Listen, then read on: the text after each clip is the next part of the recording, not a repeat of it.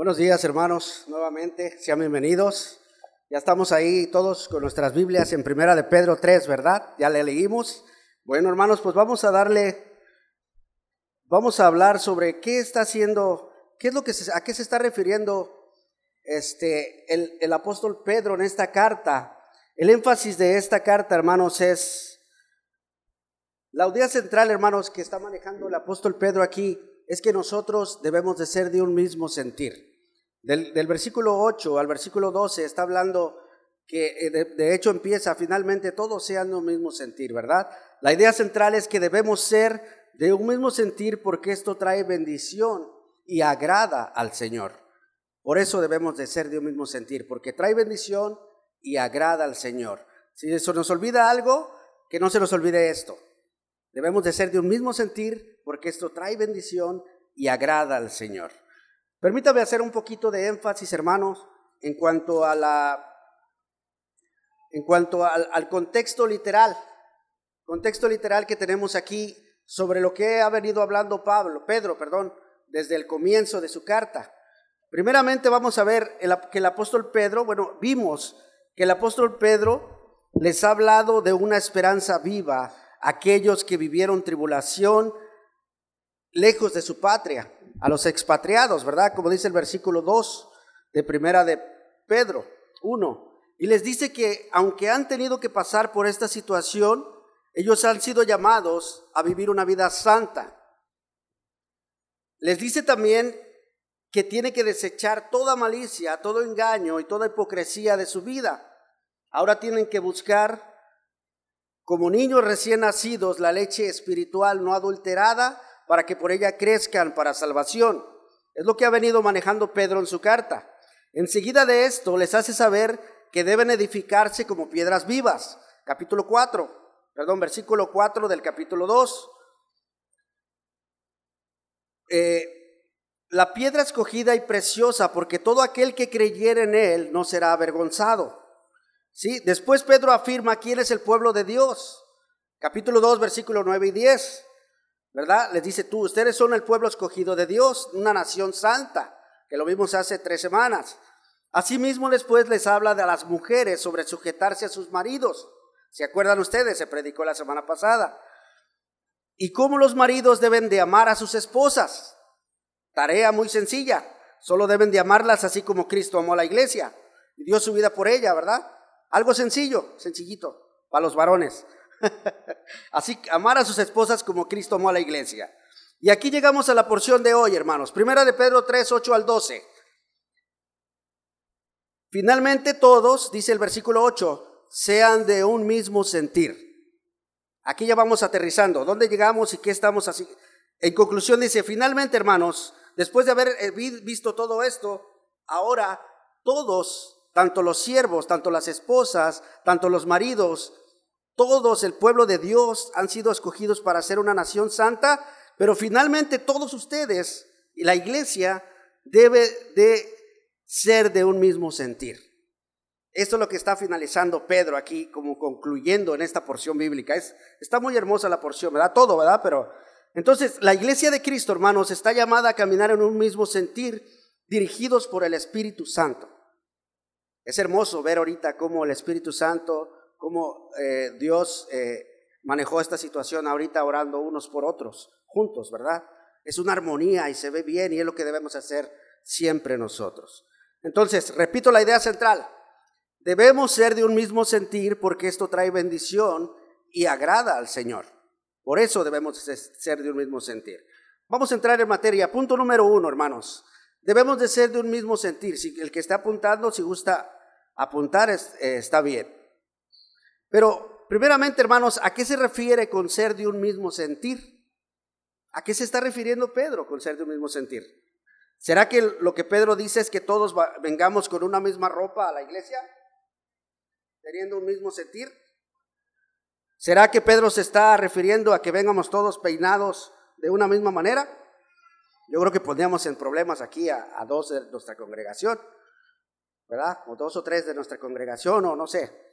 Bueno, yo creo que vamos a meditar, hermanos. Meditaremos e-, en esto. ¿En qué problemas, en qué, a qué se está refiriendo el apóstol Pedro a ser de un mismo sentir? Primeramente, hermanos, el mismo sentir es la esencia misma del carácter de nuestro Dios Trino. Un mismo sentir debe de ser la esencia o es la esencia misma. Nunca verás en las escrituras a Jesús haciendo una cosa y al Espíritu Santo obrando de otra manera, o al Padre y al Hijo. ¿Sí? Siempre le dan la gloria a Dios. Todo lo que hace el Hijo le da la gloria al Padre. Y lo que hace el Padre lo hace el Espíritu Santo. Y es un mismo sentir en que camina y es, es lo que nosotros quiere, lo que Pedro dice que nosotros debemos de ser de un mismo sentir. Les voy a invitar, hermanos, a ir a Juan 17, 21 al 23, o si gusta solamente apuntarlo, o si puede manejar su Biblia, adelante, rápidamente. Dice Juan 17, 21 al 23, para que todos sean uno, así como tú, oh Padre, en mí y yo en ti. Que también ellos sean uno en nosotros, para que el mundo crea que tú me enviaste. La gloria que me diste yo les he dado para que sean uno, así como nosotros somos uno. Yo en ellos y tú en mí, para que sean perfectos en unidad. Aquí tenemos la unidad. Para que el mundo conozca que tú me enviaste y que los has amado a ellos como también a mí me has amado. Este es la esencia, hermanos, de un mismo sentir. Padre, Hijo, Espíritu Santo. Aquí tenemos a Cristo en, todo el capítulo 17, rogando a Dios, orando por la iglesia, que los guarde del mundo, que no los quite del mundo, sino que los guarde del mundo y que los haga uno, así como el Padre y el Hijo son uno. Así que nosotros estamos llamados a ser uno también. Para que alguien pueda ser uno mismo, hermanos, un mismo sentir con el Padre y el Hijo, debe primeramente ser bautizado por el Espíritu Santo. Y esto se lleva, se logra solamente creyendo en Cristo. Es como nosotros venimos a ser bautizados por el Espíritu Santo inmediatamente que tú crees en Cristo. El bautizo de agua es otro, como ordenanza, pero el bautismo del Espíritu Santo viene a ser cuando tú crees en Cristo, inmediatamente el Espíritu Santo llega a ti y somos de un mismo sentir. No hay otra manera. Jesucristo dijo, yo soy el camino, la verdad y la vida, y nadie viene al Padre si no es por mí. Esta es la esencia misma. Aquí contestamos la pregunta, hermanos. ¿A qué se refiere con ser de un mismo sentir? Ahí vamos, ya vamos captando la idea, ¿no? ¿A qué se refiere con un mismo sentir? No es que vengamos todos con la misma ropa. Cuando Pedro dice, finalmente sean todos de un mismo sentir, se está refiriendo al sentir que existe en la mente de Cristo, en la esencia misma del Dios Trino. Y aquí déjame decirte algo, hermanos. El ser humano sin Cristo es fatal. El ser humano sin Cristo es fatal. Yo creo que todos ya hemos visto eso. Es terminal, es egoísta. Solamente Cristo puede transformar nuestra mente y renovar nuestra alma para caminar en la unidad del Espíritu, es decir, caminar en un mismo sentir. En otras palabras, hermanos, si te dices ser cristiano, si te dices ser cristiano, tú que vienes a la iglesia todos los domingos, que venimos, que profesamos a Cristo, y esto da gloria a Dios, hermanos, qué bueno que estás aquí, qué bueno que perteneces a Cristo. Pero cuando tú dices, yo soy de Cristo, hermanos, y, y quieres demostrar al mundo que eres discípulo de Cristo, deberás ser uno con los demás creyentes. A esto nos está llamando Cristo, a esto nos está llamando Pedro. Como Dios y Cristo son uno, también nosotros debemos ser uno como ellos. Todo creyente, hermanos, debe de ser de un mismo sentir. Vayamos a Efesios, le voy a invitar al libro de Efesios capítulo 4, del 1 al 3. Aquí tenemos a Pablo hablando. Dice el apóstol Pablo, yo pues preso en el Señor os ruego que andéis como es digno de la vocación con que fuisteis llamados. Aquí está hablando de una vocación. ¿Qué es una vocación? Un llamado. Una vocación, algo a que tú has sido llamado. No todos tenemos el mismo llamado, no todos tenemos la misma vocación en Cristo. Cada uno, Dios le ha dado una vocación. Al momento de creer en Cristo te ha capacitado o te va a capacitar para hacer algo. Es un llamado. Ahora, con toda humildad y mansedumbre, versículo 2 dice, con toda humildad y mansedumbre soportándonos con paciencia los unos a los otros en amor. esta es la vocación que todos hemos sido llamados, ¿verdad? Aparte de, la, de, lo específico, a predicar, a evangelizar, a, a pastorear o a lo que te haga llamado el Señor. Luego dice, solícitos en guardar la unidad del Espíritu, que es el vínculo de la paz. Aquí tenemos Efesios 4, 1 al 3. Entonces, hermanos, las palabras que está expresando el apóstol Pablo en esta carta para los Efesios viene siendo casi igual a, las palabras de Pedro en su relación con la unidad, llevándonos a un mismo sentir, llevándonos a una misma dirección. El Espíritu Santo obra para que uno mismo, seamos uno en Cristo. Veamos algunos ejemplos, hermanos, para más prácticos, para ver cómo se manejaba la iglesia primitiva en aquel tiempo. Aprendemos mucho de la iglesia. Vamos a ver, vayamos por favor al libro de Hechos y vamos a ver cómo andaban en la unidad del Espíritu. Vamos a empezar en, el, en Hechos 1, 14 y de ahí nos vamos a ir hasta el capítulo 5, pero brincando, ¿eh? no vamos a leer todo. Vamos a prestar atención, hermanos, para poder tener ejemplos y prácticamente llevarlos a cabo en nuestra vida como iglesia. Así que vaya apuntando, hermano.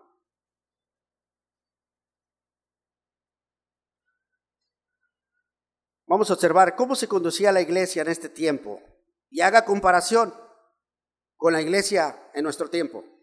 ¿Cómo se compara la iglesia de primitiva y cómo nos comparamos en esta, cómo, somos actualmente? Hechos 1.14 dice, y todos perseveraban unánimes en oración y ruego, con las mujeres y con María, la madre de Jesús, con sus hermanos. Aquí tenemos unánimes en oración. Primeramente, ¿quieres aprender algo práctico de ellos? Bueno, pues vamos a aprender que ellos se conducían siendo unánimes en oración. Fue lo que hicimos ahorita, ¿verdad? Oramos juntos, unánimes en oración.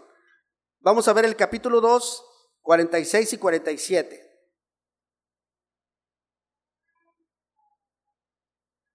Y dice aquí, hermanos, en Hechos 2, 46, 47, perseverando unánimes cada día en el templo. Cada día, ellos se juntaban cada día en el templo y partiendo el pan en las casas, comían juntos con alegría y sencillez de corazón. Esto es un mismo sentir, hermanos. Después dice, alabando a Dios y teniendo favor con todo el pueblo, y el Señor añadía cada día a la iglesia a los que habían de ser salvos. Fíjense, hermanos, nótese algo importante. Ellos se encargaban de estar unánimes en lo que Dios les demandaba, oraban los unos por los otros, se juntaban en las casas y el Señor se encargaba de añadir a la iglesia a los que habían de ser salvos. Ellos se encargaban de lo suyo y Dios se encargaba de lo suyo. Qué hermoso, ¿no? Nada más es de ocuparnos a lo que Dios nos pide. Hermanos, el ser de un mismo sentir significa ser de un mismo corazón y alma con Cristo. Veamos capítulo 4, versículo 32. Seguimos viendo la iglesia primitiva. Dice, y la multitud de los que habían creído eran de un corazón y un alma. Y ninguno decía ser suyo propio nada de lo que poseía, sino que tenían todas las cosas en común. Aquí tenemos otro vínculo, otro mismo sentir en cuanto a la iglesia. Se amaban y nadie tenía por suyo mismo lo que poseía, hermanos. ¿Cómo nos, cómo nos comparamos en esta, hoy en el presente con la iglesia primitiva? La verdad, hermanos, eh, ha sido una bendición. Ha sido una bendición y, sé que muchos se han esforzado. La Iglesia del Divino Salvador, hermanos, en esta ocasión, permítame eh, comentar ahorita que estamos viendo sobre de, que no tenían como suyo todo lo que poseían, sino compartían. Hermanos, la iglesia, ahorita que se está haciendo la losa, hermanos, la iglesia Flor de Abril, perdón, la iglesia El Divino Salvador, tanto la Flor de Abril también, han sido muy solícitos, hermanos, en apoyar. Hay una unidad en el espíritu y un apoyo, hermanos, que realmente ha sido admirable. Y eso es la gracia de Dios obrando. ¿Sí? Uno, unos en alguna manera, otros en otra, pero todos, hermanos, han sido, eh, ha, ha redarguido la gracia en su corazón para obrar de buena manera. Así que, hermanos, vamos por buen camino. Dios les bendiga y sigan así, sigamos así, hermanos. Entonces, ¿Qué tanto se parece la iglesia primitiva a la iglesia del Divino Salvador y la iglesia Flor de Abril? Ahí vamos, ¿no? Bueno, vamos a, vamos podemos seguir caminando, podemos seguir teniendo práctica, poniendo práctica. Nos faltan algunas cosas. Ahora, Hechos 15, 5, 12. Este es el último que vamos a ver, el último versículo, para, para algo práctico. A veces nos quedamos con la duda, bueno, pero ¿qué? Bueno, aquí para ver práctico, ¿qué es lo que podemos hacer? Eh, versículo 12 dice, y por la mano de los apóstoles se hacían muchas señales y prodigios en el pueblo y estaban todos unánimes en el, en el pórtico de Salomón. Aquí tenemos otra vez cómo se juntaban los hermanos, ¿no? Cómo dedicaban su tiempo para estar juntos en el pórtico de Salomón en este, en este caso. Nosotros nos reunimos aquí, nos podemos reunir en las casas, nos podemos reunir en la oración, nos podemos reunir acá en el comedor y podemos hacer todavía unas reuniones extras, depende cómo apartar tiempo, ¿verdad? Y eso es lo que nos está llamando la escritura. Hasta aquí, hermanos, creo que ya tenemos una idea más clara que cuando empezamos con la pregunta a qué se refiere con ser de un mismo sentir, ¿verdad? Ya tenemos más, más luz, ¿no? Sobre cómo, cómo ser de un mismo sentir. Nosotros, la iglesia de Cristo, hermanos, debemos ser parte del sentir que hay en Cristo. No se trata de caminar todos igual y decir, hoy vamos de negro, ¡pum! Hoy vamos a hacer esto, ¡pum! O sea, como, como algo, no, no, no es algo que... Tiene que haber, la personalidad, hermanos, es diferente de cada uno. Todos podemos ser diferentes. El mismo sentir lo debemos tener en cuanto a las ordenanzas, en cuanto a los mandamientos de Cristo. En eso la iglesia debe de caminar en unidad con lo que la palabra dice. Eso es lo que nos referimos. No a tu personalidad, no a tu vestir, no a tu manera de ser. Hermano, tú puedes ser como Dios te ha mandado y como te ha hecho, pero sí debemos de poner atención a qué nos manda hacer el Señor para ser de un mismo sentir. Dios nos ha dado a cada uno personalidad, cada creyente es diferente y aún siendo cada uno diferente somos llamados a ser de un mismo sentir. Juan 17, 21 al 23 nos dice, bueno, nada más voy a leer el 21, para que todos sean uno, así como tú, tú, oh Padre, en mí y yo en ti, que también ellos sean uno en nosotros, para que el mundo crea que tú me enviaste. Este es el vínculo. Un comentario bíblico dice lo siguiente, hermano, respecto a esto. Sé todos lo mismo sentir, no se espera que los cristianos estén de acuerdo en todo. Eso sería uniformidad en lugar de unidad. No se trata de eso, no se trata de que digamos algo, ah, sí, sí, sí, y todos, no, no, tenemos diferente variedad de pensamiento, hasta podemos mejorar la idea de alguien, o, pueden mejorar a alguien la idea de uno, pero caminamos en un mismo sentir, hermanos. Pedro nos enseña cómo ser de un mismo sentir con algunos principios prácticos, hermanos. Y si vemos ahí en nuestra Biblia, capítulo 8, versículo 8, dice el versículo 8, inmediatamente de decir, finalmente sed todos de un mismo sentir, nos dice cómo. Si observamos, dice compasivos. Capítulo 3, perdón, versículo 8. Compasivos, hermanos. La palabra compasivo significa sufrir con. Debemos ser compasivos unos con los otros. Se está refiriendo a no ser indiferente a las necesidades de nuestros hermanos ponerse en los zapatos de nuestros hermanos, sufrir con Él, estar al pendiente de Él. Hay algunos, pasamos por tribulaciones, pasamos por situaciones, hermanos, y como iglesia podemos dar la mano al otro y decirle, hermano, pues te apoyo en esta situación, ¿verdad? ¿O qué, en qué te puedo ayudar, hermano? ¿Sí? Romanos 12, 13 dice, 12, 13 al 15. Habla, habla respecto a lo mismo. Veamos qué, qué es lo que nos dice compartiendo para las necesidades de los santos, practicando la, la hospitalidad de los santos. No, perdón, la hospitalidad. Versículo 14. Bendecir a los que os persiguen y bendecir, bendecir a los que os persiguen, bendecir y no maldigáis. Versículo 15. Gozaos con los que se gozan y llorar con los que lloran. Este también es algo hablando respecto a esta compasión que debe de haber en el cristiano, hermanos, en cuanto a tu hermano. Todas las familias de la iglesia, hermanos, tenemos necesidades, ¿cierto? Todos. No hay, ni uno que no tengamos necesidades, hermanos. Pero es diferente en diferentes áreas, no, no todos estamos en lo mismo.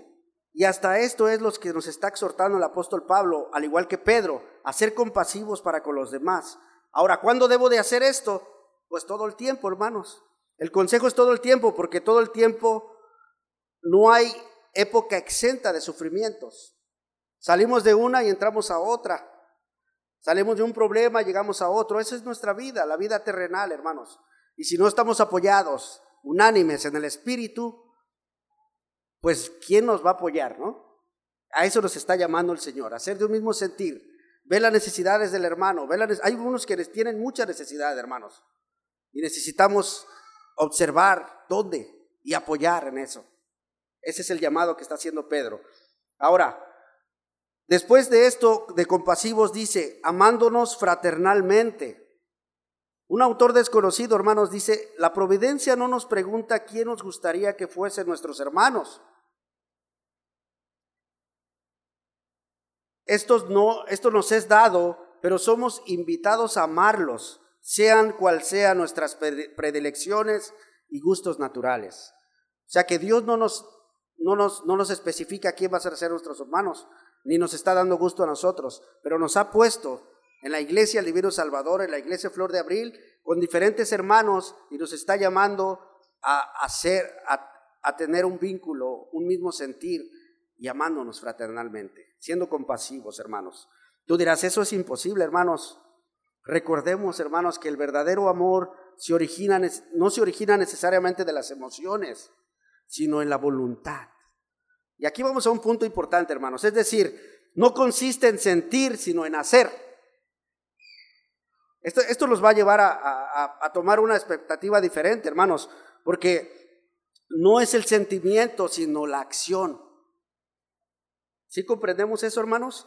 No, no son las palabras suaves, sino las acciones nobles y desprendidas de un corazón humilde. Por esta razón también Jesús dijo, hizo énfasis en un mandamiento nuevo, allá en Juan 13, 34 y 35, versículo muy conocido.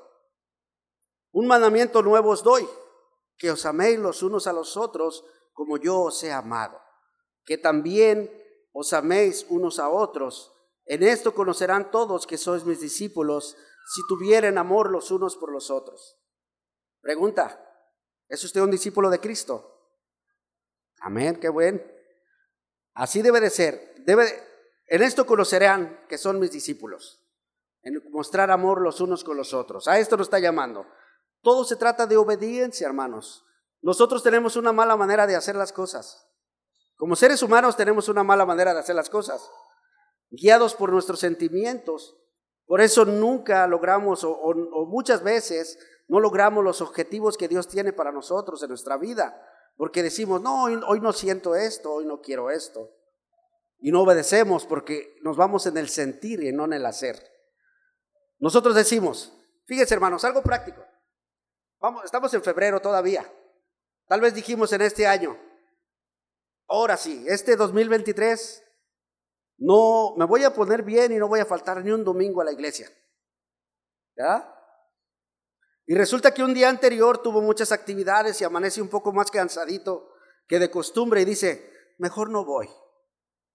Mejor no voy porque estoy cansadito. ¿Verdad? No tengo ganas de ir.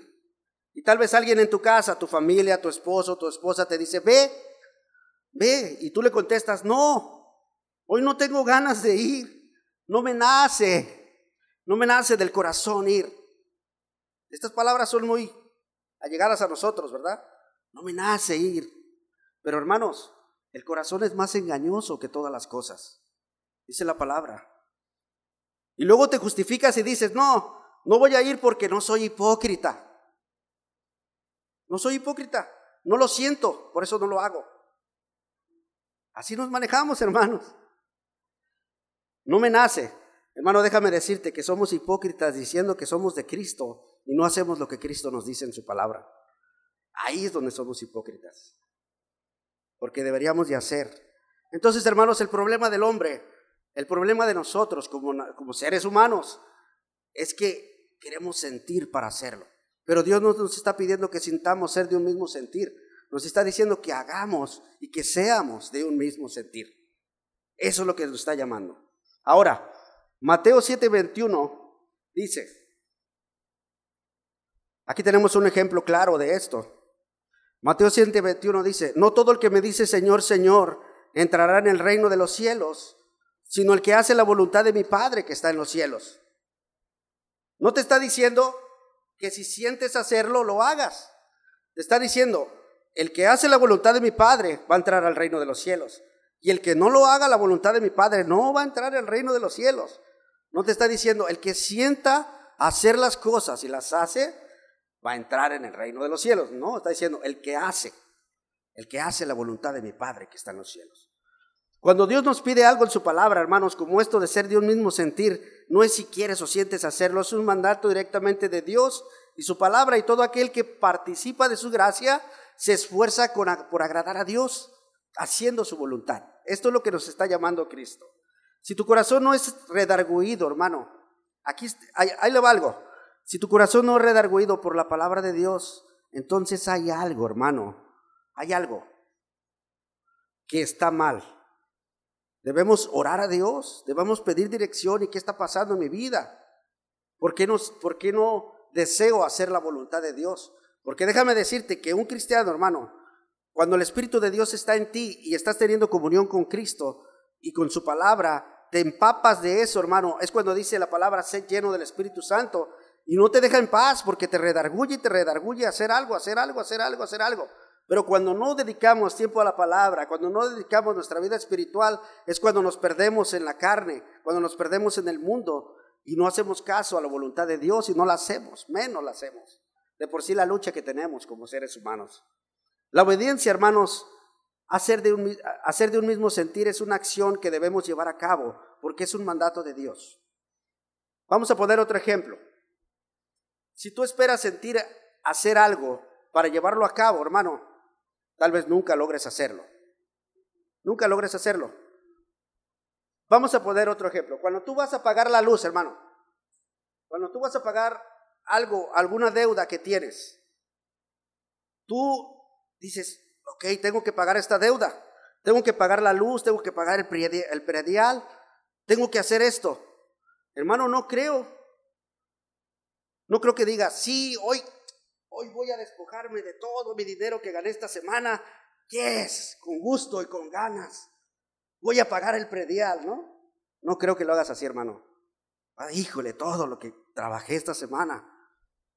Pero lo haces no lo sientes. No lo estás sintiendo para hacerlo, pero lo haces.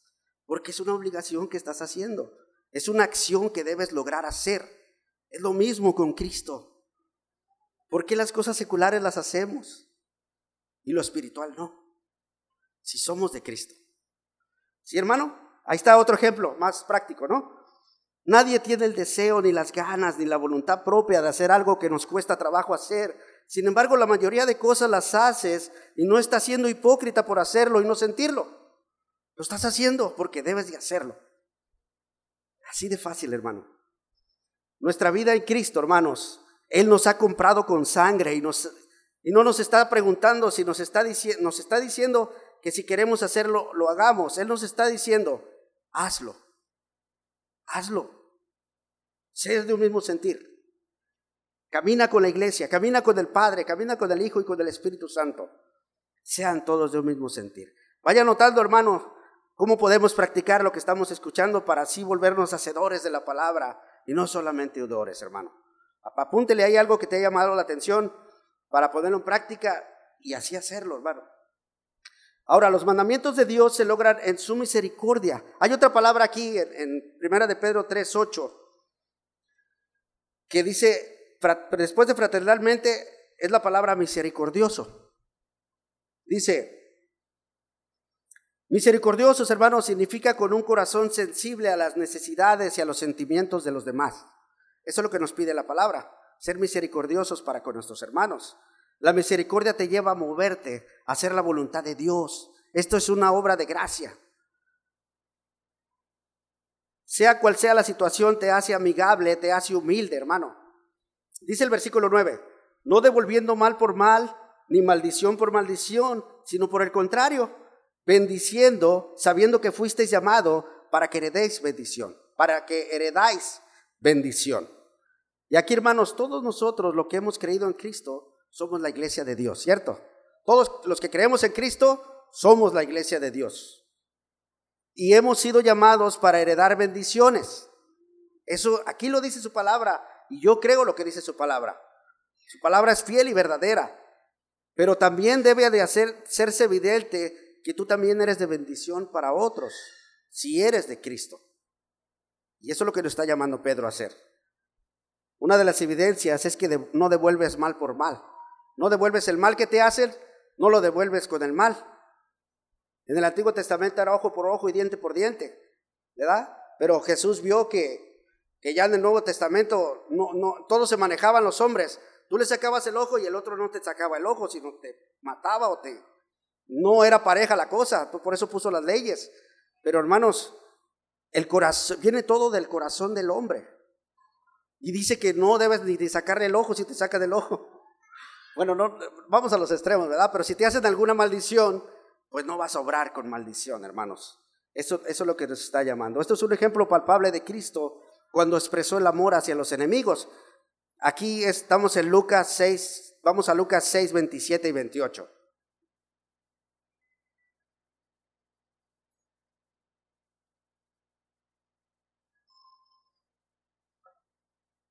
Dice Lucas 6, 27 y 28. Pero a vosotros los que, pero a vosotros los que oís, os digo, amar a vuestros enemigos, hacer bien a los que aborrecen, bendecir a los que os maldicen y orar por los que os calumnian. Respecto a estos versículos, hermanos, dice Rairi, un comentarista bíblico, Rairi, dice que es un eco de lo que Pedro dice en primera de Pedro 3.9, esta, esta porción bíblica de, de Lucas es un eco de, lo que Pedro está expresando acá, de, no, no devolver mal por mal. Debemos de obrar siendo de bendición, hermanos, porque somos llamados a bendecir a, unos, a nuestros enemigos. Bueno, hasta aquí, hermanos, creo que quedó claro el concepto de cómo podemos ser de un mismo sentir, ¿cierto? Ya, ya quedó más o menos claro. Le voy a repetir tres cosas solamente para que queden, si gustas apuntarlo. Número uno, debemos ser uno con el Padre y el Hijo, como el Padre y el Hijo son uno. Número dos, debemos de ser de un mismo sentir porque es la vocación a la cual hemos sido llamados. A eso nos ha llamado el Señor, a ser de un mismo sentir, a no devolver mal por mal. Y número tres, debemos de ser de un mismo sentir con Cristo independientemente de mis sentimientos. Eso es importante en nuestras vidas para lograr lo que tenemos que hacer en Cristo. Porque si ya vimos, nunca vamos a tener ese sentir de hacer lo bueno, por la pecaminosidad que hay en nuestra, en nuestra mente y en nuestro cuerpo. Solamente por la gracia de Dios, la mente de Cristo transformadora y regeneradora, podremos hacer bien a los demás. De otra manera, olvídese de hacer el bien. Bueno, así vamos, hermanos, Ah, y luego, ¿cómo lo hago? Perdón, ¿cómo lo hago? Siendo compasivo, amando, siendo misericordioso, humilde, no devolviendo mal por mal, sino todo lo contrario, siendo de bendición. Hasta aquí tenemos el concepto como, cómo ser de un mismo sentir. Dijera el, pastor Ges, ya podemos orar y decir amén a Dios, ¿verdad? Pero hay otro punto, hay otro puntito. Este no va a ser tan largo. Número dos, ¿por qué debemos ser de un mismo sentir? Versículo 10 al 12. Vamos a darle lectura, hermanos. Bueno, quiero comenzar con una pregunta primero. ¿Cuántos aquí amamos la vida? Todos, ¿verdad? Yo creo que todos allá levantaron la mano y le hicieron así. Yo creo que todos amamos la vida. Más viendo aquí Lázaro Cárdenas la playa, ¿no? Que no nos vayamos, pero, pero se ve bonita. es bonita, es hermosa, hermanos, a pesar de estar en pecado. ¿Cuántos de nosotros queremos ver nuestros días, que nuestros días sean buenos? Creo que todos, ¿verdad? No creo que decíamos mal. Aquí es una, algo práctico que Pedro usa a partir del versículo 10 al 12 del por qué debemos de ser de un mismo sentir, porque esto también trae bendición a nuestra vida diaria. Dice, dice el, vamos a darle lectura, del 10 al 12, capítulo 3 de Primera de Pedro. Porque el que quiere amar la vida y ver días buenos, y aquí tiene otra clave de cómo hacerlo refrene su lengua del mal. Oh, oh. Y sus labios no hablen engaño. apártese del mal y haga el bien. Busque la paz y sígala. Versículo 12, porque los ojos del Señor están sobre los justos y sus oídos atentos a sus oraciones, pero el rostro del Señor está contra aquellos que hacen el mal.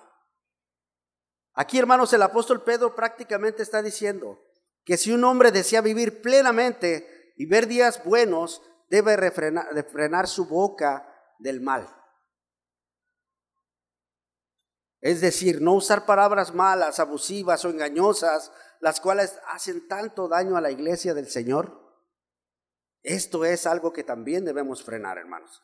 También lo debe de hacer, es apartarse del mal, hacer el bien, buscar la paz y seguirla. Esto también lo debemos hacer.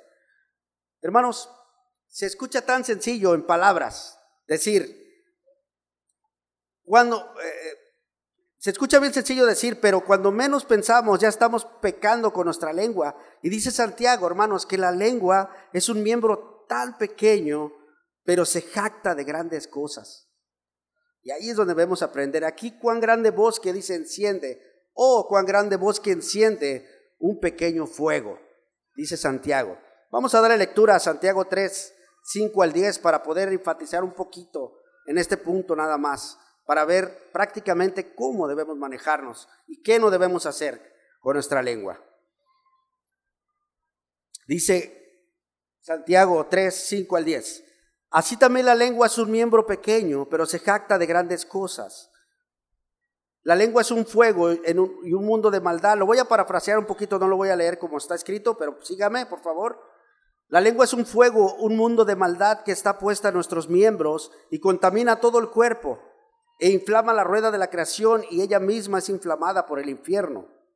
Dice el versículo 7 y 8, y toda naturaleza de bestias y aves y serpientes y de seres del mar se doma y ha sido domada por la naturaleza humana.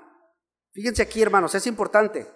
Versículo 8, pero ningún hombre puede domar la lengua. Ahí está la clave. ¿Por qué debemos de tener cuidado? Todas las bestias se doman, todos los hombres, el hombre ha aprendido desde Adán hasta hoy a domar a los animales. Y hay animales fuertes, ¿verdad? Sin embargo, se han domado. Pero la lengua es un miembro tan pequeño, hermanos, que no podemos, el hombre no ha podido domarlo hasta la fecha. Pero sí podemos tener cuidado de qué hablamos. Y eso es lo que nos está llamando Pedro. De una misma boca dice, ah, dice, porque es un mal que no puede, versículo 8, pero ningún hombre puede domar la lengua porque es un mal que no puede ser refrenado, llena de veneno mortal. Con ella bendecimos al Dios Padre y con ella maldecimos a los hombres que están hechos a la imagen de Dios. De una misma boca proceden bendición y maldición. Esto no debe ser así. Aquí termina Santiago diciendo. Por eso la necesidad, hermanos, de que nuestra lengua sea sujetada a un mismo sentir. Nuestra lengua también debe de estar sujetada a un mismo sentir, con el de Dios, a un mismo hablar con Cristo y el Espíritu Santo, para llegar a ser de un mismo sentir también en nuestro hablar, bendiciendo en lugar de maldecir. Viene conjugándose todo, hermanos, pero hablando de nuestra lengua ahora. Ahora, si nosotros queremos dominar nuestra lengua por nosotros mismos o ser de un mismo sentir con Cristo y el Padre, no podremos hacerlo. No podremos hacerlo si no entregamos nuestra vida a Cristo y nacemos de nuevo. Creo que todos hemos nacido de nuevo aquí, ¿verdad? Todos somos la iglesia de Cristo, todos caminamos con Cristo, ¿verdad? Sí, esto, es, porque esto no se puede lograr sin Cristo.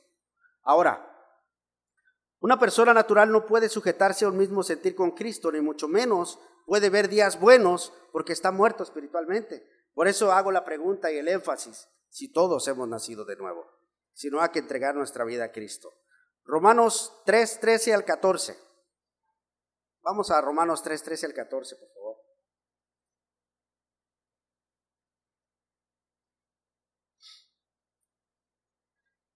Dice Romanos 3, 13 y 14.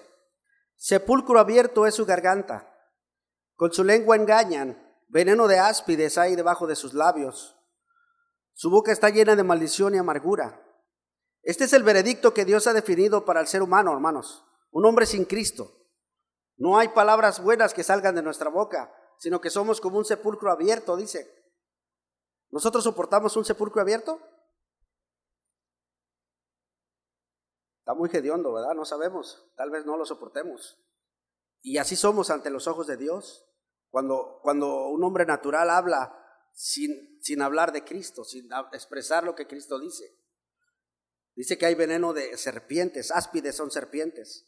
Es lo que sale de nuestra boca, escupiendo veneno, dicen muchos, ¿no? Que todo lo que hablamos, en lugar de bendecir a unos, maldecimos. Y esto es lo que tenemos que tener cuidado.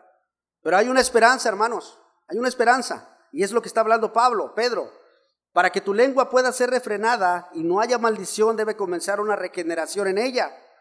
O más bien una regeneración en el corazón del que debe dominar esa lengua. Para que veamos lo que sale de nuestra boca. Y esto se puede lograr buscando la voluntad de Dios en Cristo. Es la única manera, hermanos. Esto es amar la vida verdaderamente. Para ver días buenos, hermanos, de esta manera refrenas tu lengua. De esta manera tus labios se detienen a hablar engaño. De esta manera te instruyes buscando la paz, te apartas del mal y haces el bien. Solamente de esta manera. Por tanto, hermanos, aquí ya vamos a concluir. Por tanto, tienes que tener bien presente, hermano. Dice el versículo 12. Por tanto, tienes que tener bien presente que los ojos del Señor están sobre los justos y, atentos sus oídos a sus oraciones. O sea que no tenemos pretexto. Si dices tú, hermano, yo he orado, tanto al Señor y no me ha escuchado. Yo creo que estamos mintiendo. Porque aquí dice que, los ojos del Señor están sobre los justos y atentos sus oídos a sus oraciones. Entonces, nos falta orar más, yo creo. Nos falta pedirle de verdad que nos ayude. No tienes pretexto de decir que Dios no te escucha, porque sus oídos están atentos. Aquel que ha creído en Cristo si tú clamas a Él, hermano, para que tu vida pueda ser transformada, para ser de un mismo sentir con Cristo, Él lo va a hacer. Pero cuidado, al versículo 12, al último del versículo 12, tiene un cuidado, una advertencia. Dice, pero, pero, el rostro del Señor está contra aquellos que hacen el mal. Así que cuidado, hermano, también, si no estás haciendo el bien, Dios te pedirá cuentas. ¿Sí? Ahora, nuestra actitud y nuestras acciones deben ser compasivas, amándonos con amor fraternal, buscando edificarnos y ayudarnos mutuamente en las relaciones y necesidades. Debemos de ser misericordiosos y humildes, imitando a aquel que dio su vida por nosotros. Hermanos, cuánto orgullo, cuánto orgullo y vanidad y vanagloria hay en nosotros. ¿Sí se han fijado en eso? Cuánto orgullo y vanidad y vanagloria hay en nosotros. No sé por qué nos exaltamos tanto si verdaderamente quedamos tan pequeños y cortos a los ojos de Cristo, hermanos. A los ojos de Dios quedamos cortos. Ni siquiera merezco voltear a ver a aquel que dio su vida por mí en la cruz del Calvario. Ni siquiera, hermano. Pero ¿cuántos, cuánto debemos aprender de él? Quien dijo, aprendan de mí, que soy manso y humilde de corazón. Esto dijo Cristo, hermanos. Aprendan de mí, que soy manso y humilde de corazón. Y aquí, hermanos, quiero decirle, Jesús fue el cordero que vino a quitar el mundo. Que, perdón, Jesús fue el cordero que vino a quitar el pecado del mundo y que merece toda la gloria. ¿Por qué debo exaltarme yo, un vil pecador, ante un Dios todopoderoso? Cristo vino a ser maltratado y sufrió nuestras rebeliones, sufrió nuestras dolencias y todavía me revelo ante aquel que con tal humildad llevó mi culpa colgado en la cruz del Calvario y derramó hasta la última gota de su sangre para que tú y yo tuviéramos vida eterna en el cielo. ¿Y cómo me comporto para con él? Hermanos, lo menos que podemos hacer por nuestro gran redentor es que tú y yo busquemos lo que él desea para nosotros. Es lo menos. Poner atención cada domingo a las predicaciones y al, plato que se le sirve para poder ser edificados y transformar nuestra vida, aparte de su lectura diaria en la escritura. Lo menos que podemos hacer es hacer lo que Él desea. Filipenses, hermanos, Filipenses 2, 5 al 8 dice, haya pues en nosotros este sentir que hubo también en Cristo Jesús el cual siendo en forma de Dios no estimó el ser igual a Dios como cosa que aferrarse, sino que se despojó a sí mismo, tomando forma de siervo, hecho semejante a los hombres, y estando en la condición de hombre, se humilló a sí mismo, haciéndose obediente hasta la muerte y muerte de cruz. Nosotros, hermanos, debemos buscar este sentir que hubo en Cristo. ¿Cuál? El de humillarse, al punto de dar su vida a los demás. Debemos así también amar a nuestros hermanos, teniendo comunión en amor los unos con los otros, no devolviendo mal por mal ni maldición por maldición despojándonos de nosotros mismos, tal vez para poder bendecir a otros. Hermanos, Jesús es Dios. Sin embargo, se despojó a sí mismo tomando forma de siervo. Pero nosotros hacemos lo contrario. Nosotros nos despojamos de ser siervos y queremos ser todos dioses, con poder. ¿Cierto? Hacemos lo contrario, hermanos.